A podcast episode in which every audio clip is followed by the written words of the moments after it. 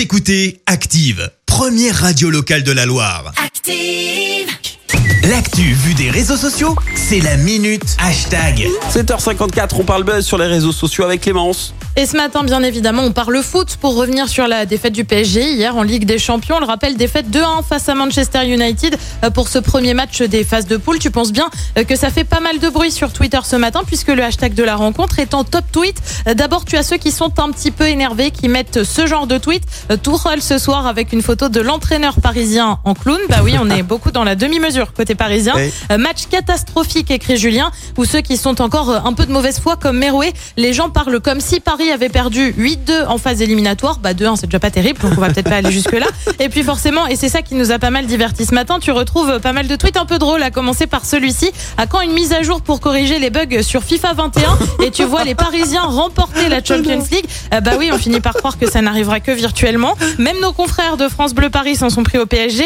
Le PSG a parfaitement respecté le couvre-feu. Dès 21h, on a vite compris que Paris euh, ne sortirait pas un grand match de sa poche. Ou encore ce tweet normal avec la bande d'Ibiza. Paris ne gagnera rien. Neymar, Di Maria et les autres euh, sont là pour les sous et la vie parisienne. Ce sont des intermittents du spectacle qui s'en fichent du club. Ça tacle sévère. Euh, Tu as aussi ceux qui ont une pensée pour les supporters. Pour être supporter parisien, il faut avoir un moral en béton. Bah oui, je pense qu'il faut franchement ça, en tout cas en Ligue des Champions. Et puis tu as les fans de Marseille qui, bien sûr, sont plutôt contents et taclent doucement Paris, cette bonne guerre. Les fameux enfants n'ayant jamais connu de défaite parisienne face à l'OM vient maintenant s'ajouter une défaite dès le premier match en poule au parc. Ça leur fait beaucoup d'un coup. Ou encore, ce sera donc au plus grand club français d'apporter la première victoire française en Ligue des Champions cette saison. Rendez-vous demain. Et pour Tad, visiblement, c'est une référence à l'OM qui joue donc ce soir face à l'Olympiakos. C'est à 21h. Donc le plus grand club, si j'en conclus, c'est l'OM. Oui, mais ça, c'est une question de euh, perception. hein. ouais. c'est toujours pareil. euh. On verra le résultat. hein, Demande ici, je suis pas persuadée qu'on te réponde l'OM personnellement. Enfin, je veux dire, voilà.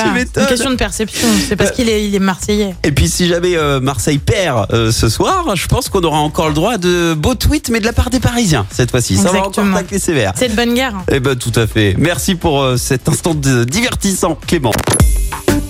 Écoutez Active en HD sur votre smartphone, dans la Loire, la Haute-Loire et partout en France, sur activeradio.com.